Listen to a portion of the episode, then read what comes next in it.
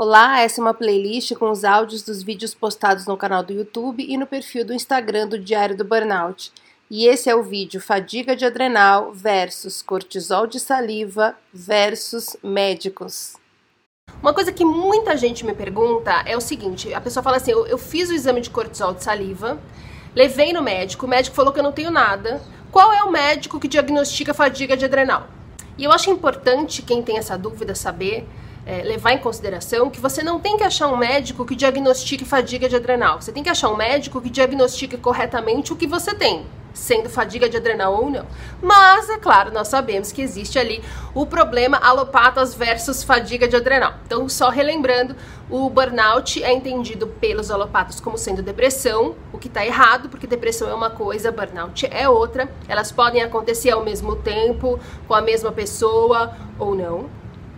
É, e os, o burnout é visto pelos ortomoleculares como fadiga de adrenal. E pela minha experiência e pelas, pelos relatos que chegam a mim todos os dias, eu tenho plena convicção de que o tratamento do ortomolecular é o mais eficaz para um caso de burnout, acompanhado paralelamente, é claro, da terapia. E aí, algumas pessoas precisam de acompanhamento psiquiátrico, outras não, devido à presença ou não de depressão ou um transtorno de ansiedade mais alto.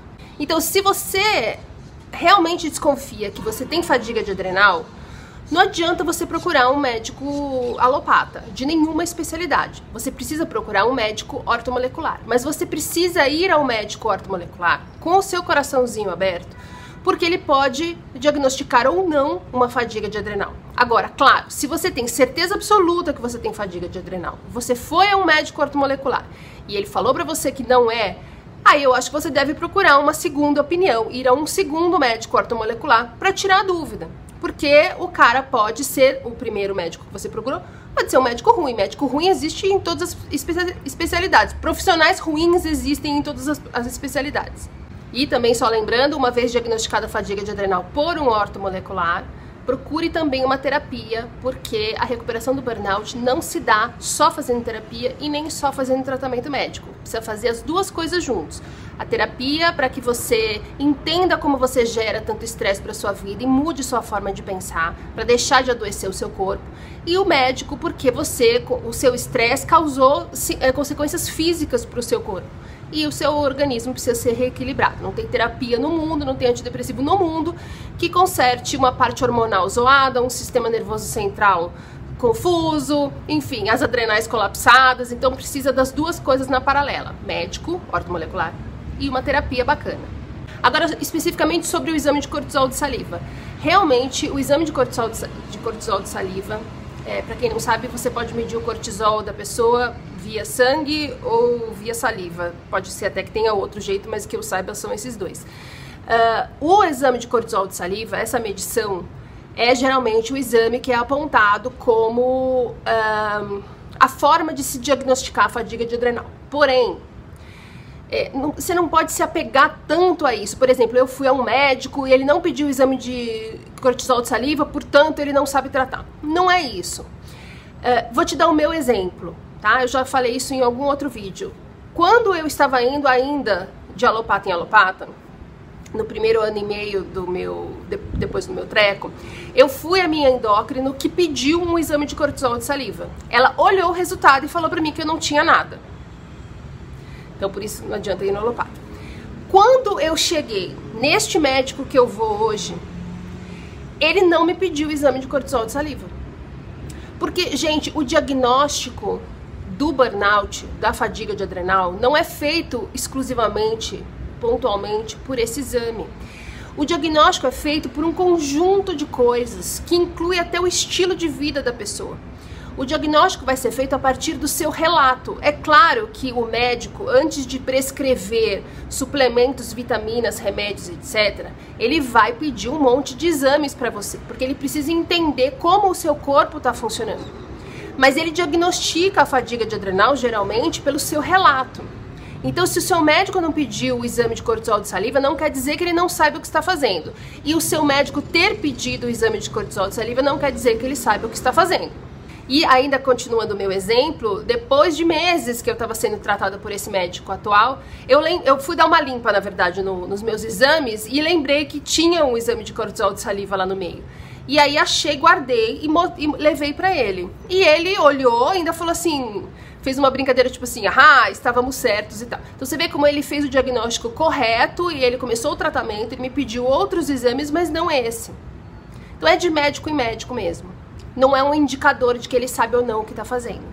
E outra coisa é, é o seguinte: não adianta ir em alopata, como eu falei, mas também não adianta ir no homeopata, no naturopata, no nutrólogo, no nutricionista. Tem que ir em um orto molecular. Por exemplo, tem muito naturopata que uh, usa conceitos, conhecimentos da medicina ortomolecular e eles não podem ou tá errado. Não, tá ótimo. Só que o naturopata, ele é capaz de fazer um tratamento complementar. Ele vai utilizar esses conhecimentos da medicina ortomolecular para ajudar na, quali na qualidade de vida das pessoas, mas ele não consegue reverter uma situação física como, por exemplo, uma fadiga de adrenal, um burnout, entende? É um tratamento complementar, que não é fundamental, tá? É um tratamento complementar. Se faz sentido para você, se você acha que ele pode te ajudar em uma série de coisas. Eu, por exemplo, fui atendida por um naturopata anos a fio e ainda vou voltar, porque eu achei um tratamento muito bacana. Ele fazia acupuntura, ele fazia reflexologia, ele me ajudava nas orientações do médico na questão de alimentação, complementando algumas coisas, colocando outras coisas é, novas para que eu é, perguntasse para o médico, me ajudando a compor o tipo de coisa que eu comia. Ele me ajudava no meu treino de meditação.